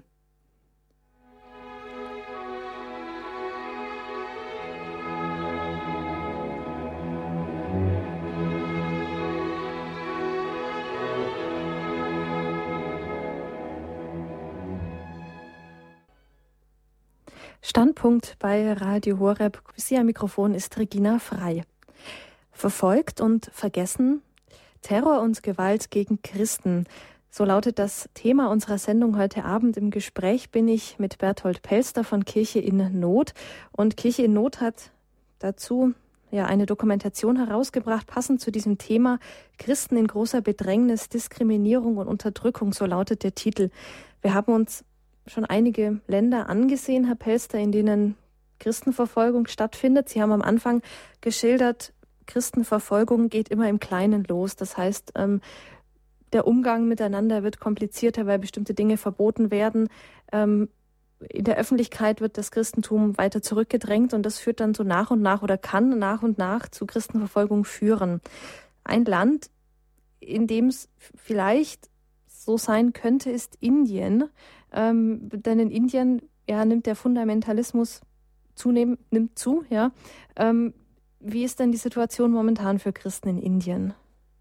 In Indien beobachten wir seit einigen Jahren, dass ähm, so eine Mischung aus ähm, religiösem Eifer und äh, nationalistischem Gedankengut immer stärker wird. Es gibt dort sogenannte Hindu-nationalistische Bewegungen. Ähm, die haben so das Ziel vor Augen und die streben danach, Indien wieder zu einer rein hinduistischen Nation zu machen, ja, wo also der Hinduismus als möglichst einzige Religion gelebt wird ähm, es gibt dort eine starke muslimische Minderheit, die ähm, soll eher an den Rand gedrängt werden. Es gibt eine etwas kleinere christliche Minderheit, also um mal Zahlen zu nennen, die Muslime, das sind etwa 13 Prozent ähm, der Bevölkerung, Christen nur zwei Prozent der Bevölkerung, die Hindus etwa 80 Prozent, gut 80 Prozent. Also diese anderen Religionen sollen herausgedrängt werden, hinausgedrängt werden aus der Gesellschaft, ähm, um eben ja, Indien wieder hinduistisch zu machen. Und das führt dazu, ähm, und dass dann zum Beispiel die Idee entsteht, dass man die Konversion von Hindus zum Christentum verbieten möchte. Da gibt es also Gesetzentwürfe und in manchen Gegenden, Indien ist ja auch ein riesiges Land, eine Milliarde Einwohner, mehr als eine Milliarde, dort gibt es unterschiedliche ähm, Bundesländer, unterschiedliche Regionen und in manchen Regionen gibt es solche Antikonversionsgesetze, wo es also gesetzlich verboten ist, dass ein Hindu zum Christentum konvertiert oder zum Islam konvertiert, einfach um die Expansion, um die weitere Ausdehnung dieser anderen Religionsgemeinschaften zu verhindern. Und das Fatale ist, dass äh, bei den letzten Parlamentswahlen, die waren im Frühjahr 2014, die indische Volkspartei die Mehrheit gewonnen hat. Und das ist so eine Partei, eine politische Partei, die dieses hindu-nationalistische Gedankengut verinnerlicht hat und dann eben jetzt die ähm, ähm, Hinduisierung Indiens weiter vorantreiben möchte. Auch der damals neu gewählte ähm, indische Premier, Premierminister Narendra Modi ist Mitglied dieser Volkspartei und ähm, hat viele Jahre hinweg in, in äh, dieser hindu-nationalistischen Bewegung aktiv mitgearbeitet und äh, Propaganda betrieben gegen christliche Minderheiten, gegen die muslimische Minderheit und äh, für eine nationalistische Ausrichtung der Politik. Mhm. Was bedeutet das denn jetzt für Christen in Indien? Also man hat ja so das Gefühl, ähm, gerade in Indien ist das Christentum auch sehr lebendig, die Thomas-Christen, auch sehr alte Christen in Indien oder äh, das Christentum sozusagen ist schon sehr lange mit diesen Thomas-Christen in Indien. Ähm, hat das irgendwie Auswirkungen auf, auf christliche Gemeinschaften? Ich denke jetzt an die Schönstadtgemeinschaft zum Beispiel, die in Indien auch große Zentren hat. Sind die gehindert an ihrem, an der Ausübung des, des Glaubens? Das ist sehr, äh, regional sehr unterschiedlich in Indien. Es gibt viele Gegenden, wo die Christen relativ frei ihren Glauben leben können, ähm, durchaus auch für ihren Glauben werben können. Aber es gibt andere Gegenden, wo eben diese hindu-nationalistischen Bewegungen sehr stark sind. Dort kann es durchaus auch ähm, ähm, zu Anfeindungen gegenüber Christen kommen, bis hin zu blutiger Gewalt, dass also ähm, Anschläge verübt werden auf, auf Kirchen, auf kirchliche Einrichtungen, dass Brandsätze geschleudert werden, dass vielleicht mal eine Bombe in die Luft geht, dass auch körperliche Gewalt äh, verübt wird gegenüber Christen. Ähm, das ist also regional sehr unterschiedlich und die Konsequenzen sind, sind dementsprechend unterschiedlich. Ja. Mhm. Das war jetzt nur ein ganz kurzer, ja, ein Spotlight ähm, auf Indien. In Ihrer Dokumentation kann man das, denke ich, genauer nachlesen, auch die vielen Unterschiede. Ich denke, es ist einfach interessant, auch mal zu hören, dass in Indien ähm, Christen nicht nur ja, ähm, bejubelt werden, das Christentum, sondern eben unter Einschränkungen auch erlebt. Gerade in Deutschland haben viele Gemeinden auch indische Priester, die so ihre eigene Frömmigkeit mitbringen und uns oft sehr bereichern. Und zu wissen, ja, da sind auch Christen, wie Sie vorher gesagt haben, die kann man im Gebet unterstützen, ist doch auch wichtig zu wissen. Ähm, ich würde jetzt gerne noch, bevor wir dann die ersten Hörer einladen, auf ein anderes Land gehen, ähm, auf Nigeria. Ähm, das ist etwas, was ich glaube, ich habe schon gesagt, vor ungefähr zwei Jahren ähm, losging. Vielleicht ging es auch schon früher los, diese starke Christenverfolgung ähm, durch eine ja, islamistische Gruppe, durch Boko Haram. Ähm, ist das, das ist so ein bisschen mit Syrien, hat man das Gefühl, in den Hintergrund gerückt. Ist es denn weniger geworden? Also hat man, Sie schütteln mit dem Kopf, äh, hat man das Gefühl, ähm, das nimmt zu, die Christenverfolgung dort? Auf jeden Fall. Und auch hier ist es wieder so, dass nicht nur Christen verfolgt werden, sondern auch Muslime verfolgt werden. Ähm, seit dem Jahr 2009 hat diese ähm, Terrorbewegung Boko Haram enorm an Einfluss gewonnen, ähm, hat, äh, hat es geschafft, ganze Regionen zu erobern, mit, äh, wo Millionen von Menschen leben. Also ganze Landesregionen im Nordosten Nigerias sind von dieser Terrorbewegung erobert worden. Und zwar deswegen, weil sie über sehr ausgefeilte militärische Mittel verfügen. Ja, sie haben wirklich hochmoderne Waffen, die haben zum Teil Panzer, die haben gepanzerte Fahrzeuge, die sind mit Waffen und Munition bestens ausgerüstet. Es gibt Theorien, wonach ein Teil dieser Waffen zum Beispiel aus Libyen stammt. Nach den äh, Umbrüchen in Libyen, äh, dort herrscht ja auch, herrschen zum Teil anarchische Zustände, sind eben viele Waffen nach Nigeria gelangt und finden jetzt Einsatz im terroristischen Kampf für einen islamischen Staat. Denn das ist das Ziel von Boko Haram, einen islamischen Staat zu errichten, ähnlich wie das der islamische Staat im Nahen Osten tut.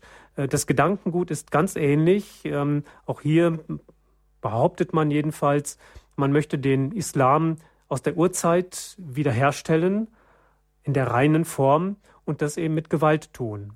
Dahinter stehen noch ganz andere Aspekte. Der Nordosten Nigerias ähm, ist äh, so etwas wie das Armenhaus Nigerias, wo es große Armut gibt, ähm, wo es äh, wo die Arbeitslosigkeit gerade der jungen Menschen sehr hoch ist, wo die Menschen keine Arbeit finden, wo sie keine Perspektive haben für die Zukunft. Und es heißt dann sehr oft von Seiten Boko Harams, ähm, Schuld daran sei die Regierung in der Hauptstadt Abuja, da sind auch politische, äh, äh, sind, sind auch muslimische Politiker beteiligt und die halten sich einfach nicht an die Grundregeln des Islams. Und deswegen gibt es diese krassen Unterschiede zwischen arm und reich in Nigeria. Eigentlich ist Nigeria ein reiches Land, es hat große Erdölvorkommen, ähm, es werden Milliarden Gewinne dort erwirtschaftet, aber diese Gewinne die kommen im Norden des Landes nicht an. Dort wird nichts getan für die Bevölkerung und das erzeugt natürlich große Frustration, großen Unmut, große Proteste.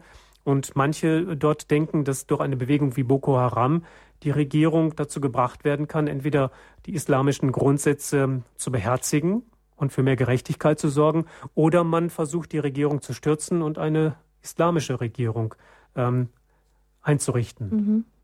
Also auch wieder ja ein, ein politisches Problem oder Politik und Religion, die oft ja, zusammen sind, wo man nicht so genau die, die Grenze ziehen kann, ähm, ist das jetzt politisch ähm, motiviert oder religiös. Ähm, auch ja, ein Land Nigeria, das man im Kopf behalten sollte, das momentan mit, mit aktuellen politischen Debatten leider ein bisschen in den Hintergrund gerät.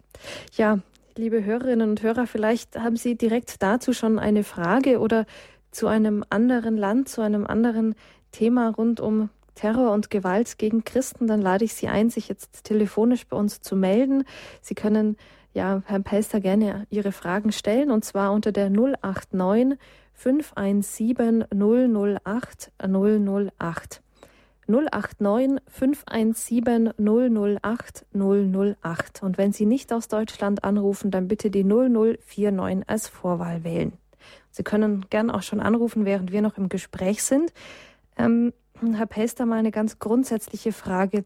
Wenn Christen aus einem Land fliehen, dann ist das ja auch für das Land, aus dem sie geflohen sind, eigentlich ein Verlust, könnte ich mir vorstellen. Also natürlich klar wieder wirtschaftlich, weil die Arbeitskräfte fehlen, aber kulturell doch vermutlich auch.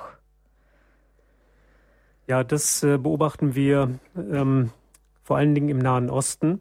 Dort hat es ja über Jahrhunderte hinweg eine Kultur des relativ friedlichen Zusammenlebens gegeben.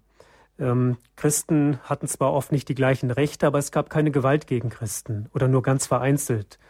Ähm, es gab auch ein friedliches Zusammenleben, ein relativ gutes Zusammenleben zwischen verschiedenen Strömungen der muslimischen Gemeinschaft. Mhm. All das ist in den letzten fünf Jahren in etwa verloren gegangen.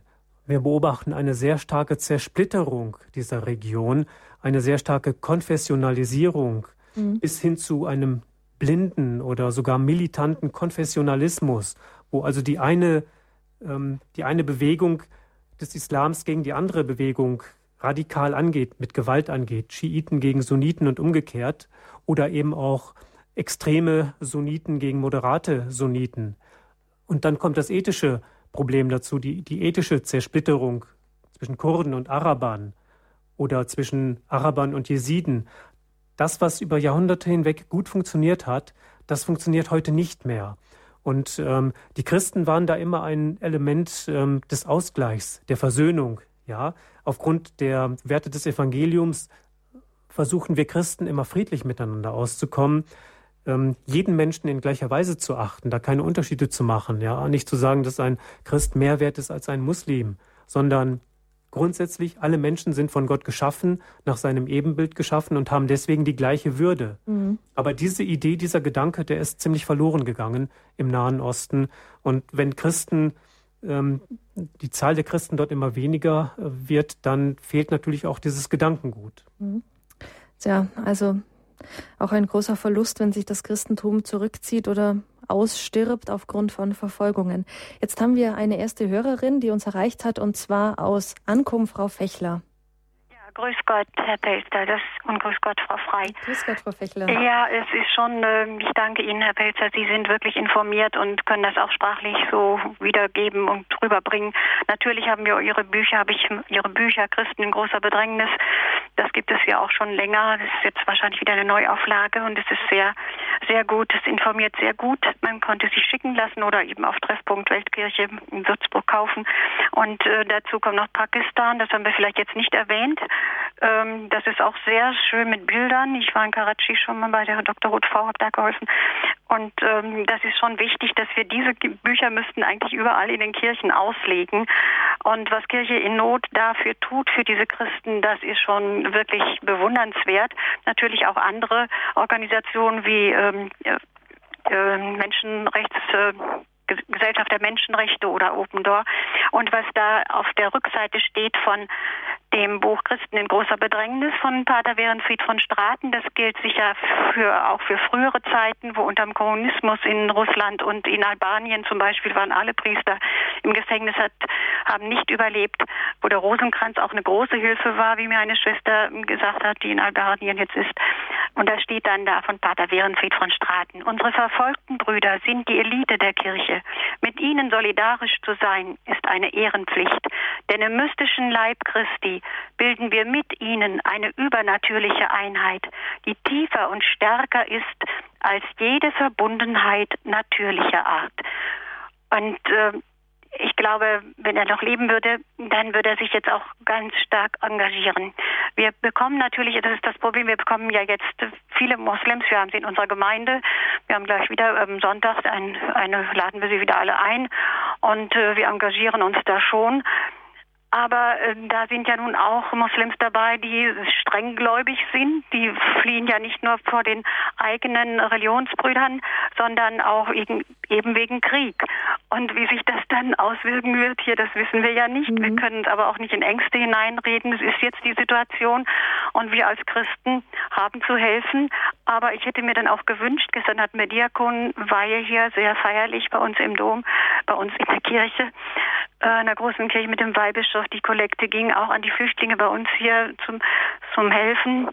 Äh, ich hätte mir gewünscht, dass auch wieder ein Teil für die verfolgten Christen, zum Beispiel wie sich ähm, für auch für Kirche Not, die sich eben, sie setzen sich ein für die, die dort geblieben sind. Und das ist mhm. ja auch ganz wichtig, wie auch ein syrischer ja. Bischof auch aufgerufen hat. Danke, Frau, Frau Fechler, für diesen Hinweis oder für diese ähm, für dieses schöne Zitat auch von ähm, Pater Werenfried, Herr Pester. Das ist eigentlich genau das, was Sie gesagt haben, so ähm, die unsere unsere Brüder in in der ganzen Welt, mit denen wir im Gebet verbunden sein sollen. Danke, Frau Fechter, für dieses ja für den Hinweis noch einmal ähm, und die Dokumentation, Herr Pester, die geben Sie, glaube ich. Äh, alle zwei Jahre heraus, weil Frau Fechler gemeint hat, das ist eine neuere Auflage. Das heißt, man kann sich dann immer ähm, aktuell informieren.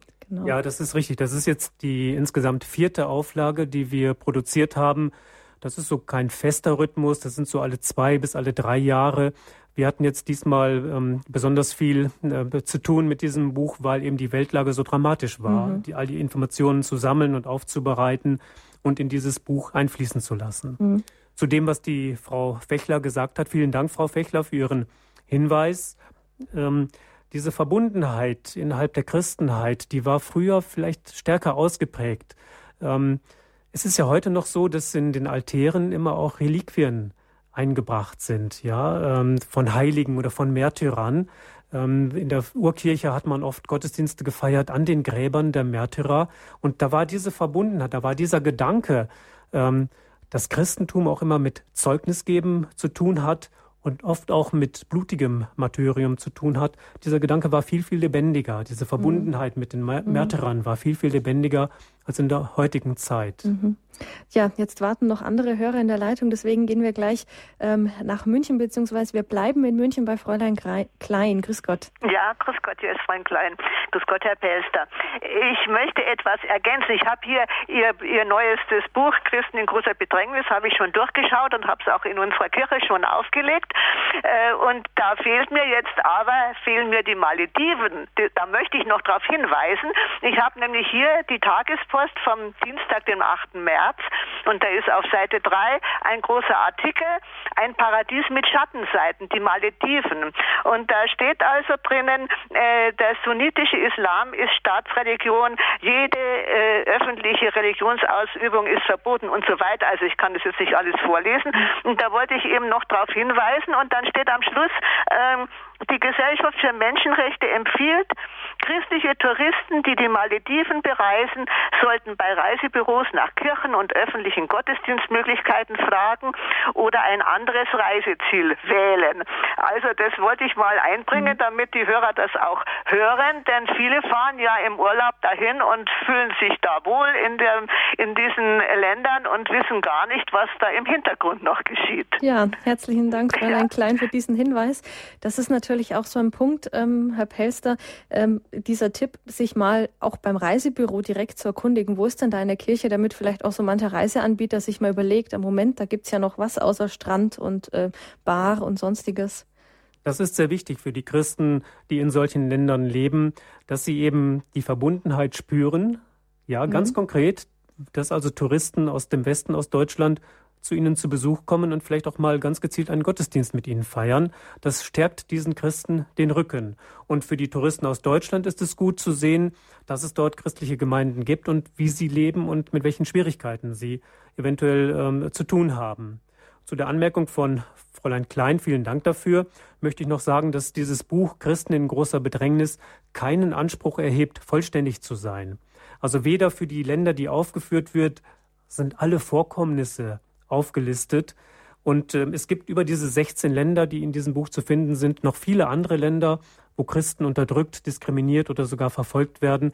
Ähm, das können wir einfach nicht leisten. Wir sind ein sehr kleines Team bei Kirchennot in München und ähm, können das ähm, also von, von der Kapazität her nicht leisten und haben auch nicht den Anspruch, alles lückenlos zu dokumentieren. Mhm. Ja, deswegen danke an alle, die sich da trotzdem noch so ähm, über, über das Buch hinaus informieren. Jetzt gehen wir nach Saarbrücken zu Herrn Wielen. Guten Abend. Guten Abend. Ähm, ja, ich wollte noch was sagen. Und zwar, es gibt ja eine ganze Menge Bücher von Konvertiten, die zum Christentum übergetreten sind, die vorher Mohammedaner waren. Und äh, also die kann man bestellen. Da habe ich schon einige gelesen. Und dann gibt es einen Ägypter, der heißt Hamid Abdel Samad. Der ist selbst noch, äh, ist, äh, gehört noch zum Islam und hat ein Buch über einige Bücher hat er schon geschrieben. Ein Buch besonders über Mohammed, wobei er Mohammed ganz genau untersucht. Also das ist sehr zu empfehlen. Äh, das möchte ich sehr empfehlen. Äh, und dann äh, möchte ich jetzt noch darauf hinweisen, also ich erwarte eigentlich, oder viele von uns erwarten wahrscheinlich, äh, dass unsere Bischöfe mehr darauf hinweisen, äh, Gebetszeiten oder Fürbieten für die verfolgten Christen machen. Und äh, das ist zu wenig. Also man hört in den Kirchen fast nichts. Also da bin ich wirklich enttäuscht. Mhm. Ja. ja. Herr Wien, herzlichen Dank für diesen Beitrag, ähm, auch für den Hinweis ähm, auf dieses Buch. Ich denke, ähm, Herr Pester, wenn man sich mit dem Islam genauer beschäftigen möchte, auch unabhängig von Ideologien, ähm, die es dort auch gibt, wie in jeder anderen Religion, ähm, da gibt es gute Möglichkeiten, das zu tun. Also wie ich ja ganz am Anfang schon gesagt habe, der Islam ist eine sehr komplizierte, eine sehr komplexe Religion mit vielen, vielen ganz unterschiedlichen Strömungen. Es gibt viele negative Aspekte. Aber man muss eben auch auf die positiven Entwicklungen schauen im Islam. Und das ist äh, mir persönlich sehr wichtig. Und ähm, ähm, ich kann mal ähm, ein Beispiel nennen, was sehr bemerkenswert war. Das ist vor einigen Wochen gewesen. Die Frage ist ja immer, wie reagiert die muslimische Weltgemeinschaft auf diesen militanten Terrorismus aus muslimischen Motiven heraus? Wie reagiert die Weltgemeinschaft auf Boko Haram? Oder auf den islamischen Staat, der sich in Syrien und im Irak breit gemacht hat. Wie reagiert die muslimische Weltgemeinschaft auf die Gewalt, die religiösen Minderheiten angetan wird? Und da war vor wenigen Wochen, es ist nur wenig darüber berichtet worden, man hat in den normalen Tageszeitungen so gut wie nichts darüber gefunden. Ende Januar 2016 haben sich mehr als 250 muslimische Geistliche, also Theologen und Rechtsgelehrte, aus mehr als 120 Ländern in Marokko getroffen, in der Stadt Marrakesch. Und sie haben, ich glaube, drei Tage lang oder vier Tage lang über religiösen Extremismus miteinander gesprochen und beraten, über Krieg, über Chaos, über die Gewalt, die man im Nahen Osten sieht, über die Gewalt, die im Herrschaftsgebiet des Islamischen Staates passiert. Und ganz ausdrücklich haben sie auch über die Diskriminierung und Gewalt gegenüber religiösen Minderheiten gesprochen. Eingeladen hatte zu dieser Konferenz der König von Marokko, König Mohammed VI. Und Grundlage der Gespräche war zum Beispiel insbesondere auch die sogenannte Gemeindeordnung von Medina. Die ist äh, im Jahr 622 nach Christus erlassen worden, als der Prophet Mohammed mit seinen Gefährten von Mekka nach Medina ausgewandert ist. Und ähm, Dort gab es in dieser Stadt Medina eine jüdische Minderheit, ähm, die man ähm, dann auch irgendwie in das neue Staatsgebilde einbeziehen wollte. Dort hat man dann in dieser Gemeindeordnung festgelegt, dass diese jüdische Gemeinschaft auch gewisse Rechte hat, die man ihnen garantiert hat und die sind damals unter Schutz gestellt worden. Und darauf ähm, nehmen diese muslimischen Geistlichen Bezug und sie haben eine Erklärung veröffentlicht, die sogenannte Erklärung von Marrakesch. Und da wird ganz ausdrücklich gesagt, dass es in islamischen Ländern keine Diskriminierung von religiösen Minderheiten geben darf, dass es ein neues Prinzip des Zusammenlebens geben muss. Und das ist das Prinzip der Staatsbürgerschaft. Also bislang ist oft die Rede von, davon, dass Christen ähm, und andere religiöse Minderheiten in islamischen Ländern Bürger zweiter Klasse sind. Das soll anscheinend aufgehoben werden. Das neue Prinzip soll das Prinzip der Staatsbürgerschaft sein. Jeder Bürger des Landes ähm, gilt als vollwertiger Bürger, unabhängig von seiner religiösen Zugehörigkeit. Und die muslimischen Rechtsgelehrten weltweit werden von dieser Erklärung aufgefordert, das aus der islamischen Tradition herzuleiten, das aus dem Koran herzuleiten, also eine ganz neue ähm, Form des Zusammenlebens zu entwickeln. Oder was auch sehr interessant ist, in dieser Erklärung steht auch drin, dass die Bildungseinrichtungen in den islamischen Ländern ähm, ihre Lehrpläne, ihre Schulbücher, ihre ihre Lehrbücher überprüfen sollen und genau gucken sollen, was steht da eigentlich drin, wie wird da über Christen gesprochen, wie wird in diesen Schulbüchern über Juden gesprochen, werden dort Vorurteile vermittelt, wird dort äh, äh, Hass angestachelt, wird, wird dort zu Aggressionen sozusagen motiviert oder Ähm, und das soll alles bereinigt werden, das soll aus den Schulbüchern herausgenommen werden. Also diese mehr als 250 muslimischen Geistlichen, und das waren hochrangige Leute, übrigens mhm. waren noch einige katholische Bischöfe auf dieser Konferenz von Marrakesch, diese geistlichen Gelehrten wollen ganz offensichtlich ähm, dass die Gewalt aus der muslimischen Gemeinschaft ähm, entfernt wird. Mhm. Ja, dass also etwas getan wird gegen diese militanten Islamisten, dass ähm, dort eine neue Kultur geschaffen wird. Und ich sage manchmal, der Islam braucht zumindest in manchen Weltregionen so etwas wie eine Kulturrevolution. Mhm. Ja. ja, vielleicht ist das mit der Erklärung von Marrakesch jetzt angestoßen worden. Jetzt haben wir noch zwei Hörer in der Leitung warten, deswegen ähm, können wir jetzt da leider nicht mehr weiterreden. Ähm, die nächste Hörerin ist Frau Heller Jürgen aus Hamburg. Frau Heller, grüß Gott. Ja, grüß Gott Wenn Sie aus vielleicht Hamburg. Ganz kurz ähm, Ihr, Ihren Beitrag, weil es wartet ja, noch eine weitere. Pakistan. Äh, ja. Ich hätte eine Frage. Ich habe das schöne Buch von Kirche in Not, Pakistan, Christen im Land der Taliban. Mich würde interessieren, was mit der äh, Frau Asia Bibi geschehen ist, die wegen des Blasphemiegesetzes ja zum Tode verurteilt wurde.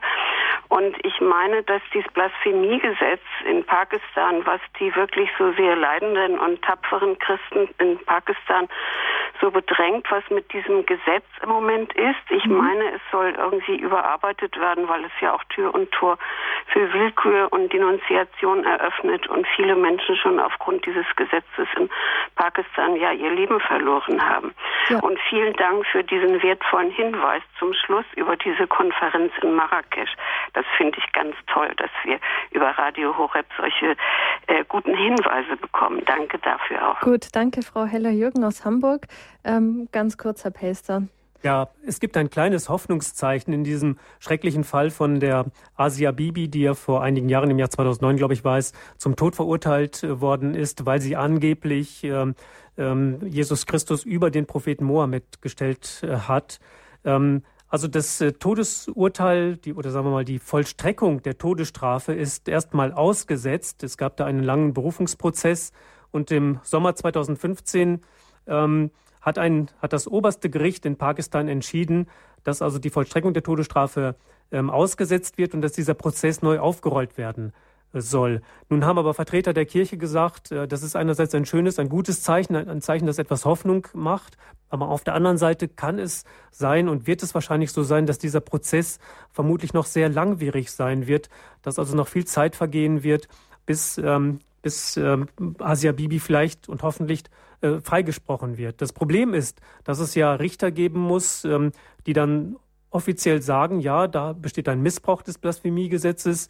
Die Asia Bibi hat gar nicht äh, den Propheten Mohammed äh, geschmäht. Es muss Anwälte geben, die sich ähm, dieses Falls annehmen und für Asia Bibi ähm, aussagen und, und, und äh, agieren. Und das ist nicht ganz einfach in einem Klima, wo ähm, großes Misstrauen gegenüber den Christen herrscht, äh, wo es äh, sehr starke fanatische Kräfte gibt. Man muss immer damit rechnen, selbst äh, wenn die Asia Bibi freigesprochen werden sollte und freigelassen würde, könnte sie wahrscheinlich nicht in Pakistan bleiben, weil irgendwelche religiöse Eiferer ähm, wahrscheinlich das Heft selbst in die Hand nehmen wollen und, ähm, ähm und, und in, in, einem, äh, in einer Form der Selbstjustiz ähm, dann äh, die angebliche Gotteslästerin Asia Bibi, Asia Bibi hinrichten würden. Mhm. Und genauso könnte es mit Anwälten oder Richtern passieren, die nicht im Sinne von solchen religiösen Eiferern handeln. Mhm.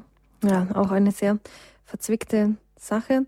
Jetzt wartet noch eine Hörerin ganz geduldig in der Leitung, Frau Kremer aus Herzogenaurach. Grüß Gott, Frau Kremer, noch ja. ganz kurz Ihr ja. Beitrag. Ja, ganz kurz. Äh, der Gott der, der Gott der Christen ist etwas ganz anderes als Allah und die Relativierung der Wahrheit ist der größte Feind der Freiheit. Beide sind Worte von Kardinal Müller und genau darum geht es, äh, geht es um das Zeichen, dem widersprochen wird. Es war damals so, vor 2000 Jahren, heute genauso. Und der Sohn Gottes, ja, er ist als kleines Kind, wir wissen es ja, auf der Flucht gewesen mit der, in der heiligen Familie.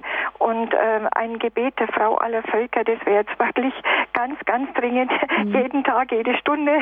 Und äh, noch zu Patriarch Kyrill und Papa Papst Franziskus vereint mit beiden Lungenflügeln äh, wieder zu atmen, Kirche Ost und West, durch die Vereinigung der äh, Osterdaten und gemeinsam mit dem Rosenkranzgebet preise den Herrn Lepando 1571, Papst Pius V, bitte für uns. Mhm. Komm, Heiliger Geist, preis den Herrn. Ja, das war's. Frau Kremer, herzlichen Dank für ja. diesen Beitrag noch zum Schluss. Ähm, Frau Kremer hat es angesprochen, sie hat gesagt, Gebet täte jetzt Not. Ganz ans Ende der Sendung, ähm, Herr Pester, werden wir Ihr Gebet stellen, ein Gebet, das auch in dieser ähm, Veröffentlichung äh, Christen in großer Bedrängnis ganz hinten drin ist. Damit werden wir die Sendung abschließen. Zunächst aber herzlichen Dank Ihnen, Herr Pelster, dass Sie Rede und Antwort gestanden sind. Wir könnten noch ja, ewig so weiterreden. Ähm, es gibt ganz viele Länder, Situationen, die wir nicht ansprechen konnten. Sie haben gesagt, in Ihrer Dokumentation sind 16 Länder vermerkt.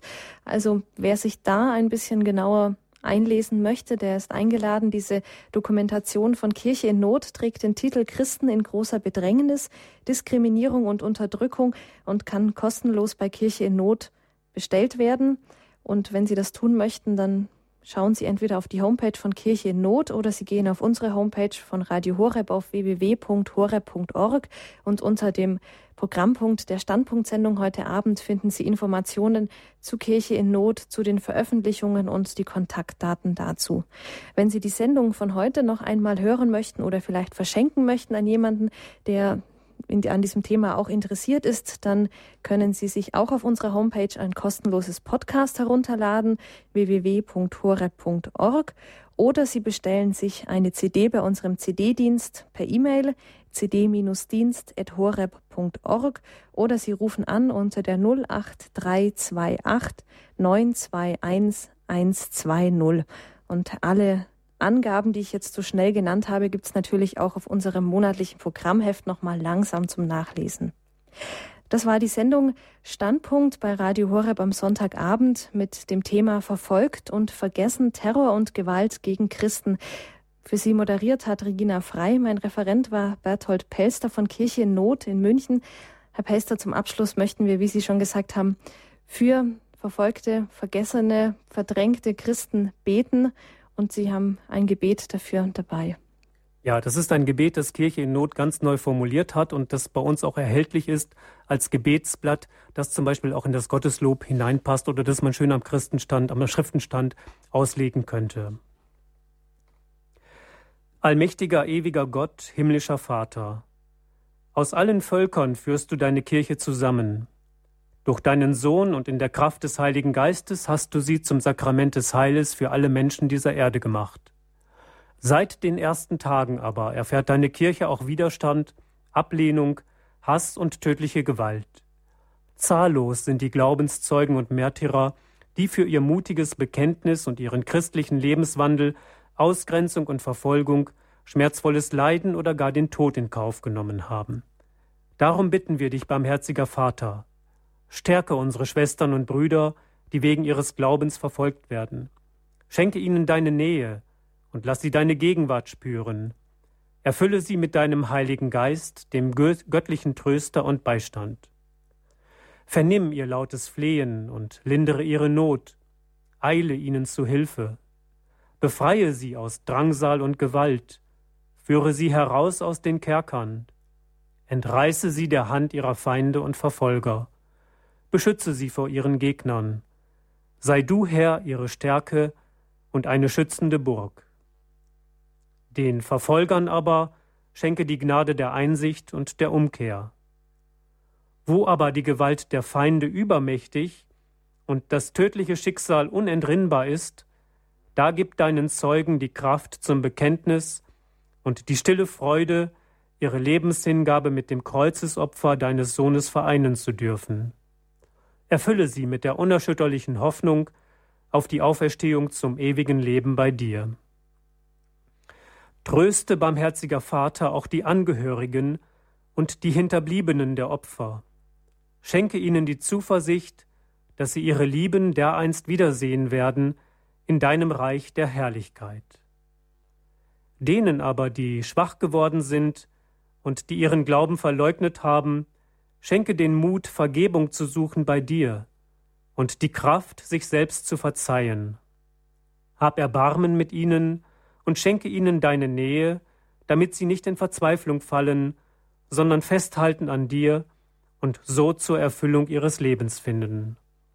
Darum bitten wir durch Jesus Christus, deinen Sohn, unseren Herrn und Gott, der in der Einheit des Heiligen Geistes mit dir lebt und herrscht in alle Ewigkeit. Amen. Amen.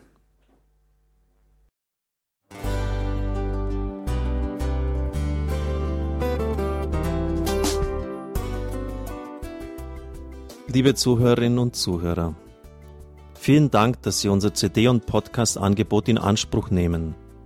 Wir freuen uns, dass unsere Sendungen auf diese Weise verbreitet werden. Dieser Dienst ist für Sie kostenlos. Für uns ist er allerdings mit einem nicht unerheblichen finanziellen Aufwand verbunden. Deshalb sind wir für jede Spende dankbar.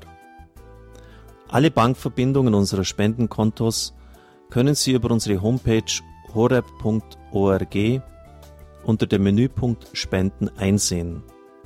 Dort besteht auch die Möglichkeit, online zu spenden. Natürlich nach den neuesten Sicherheitsstandards.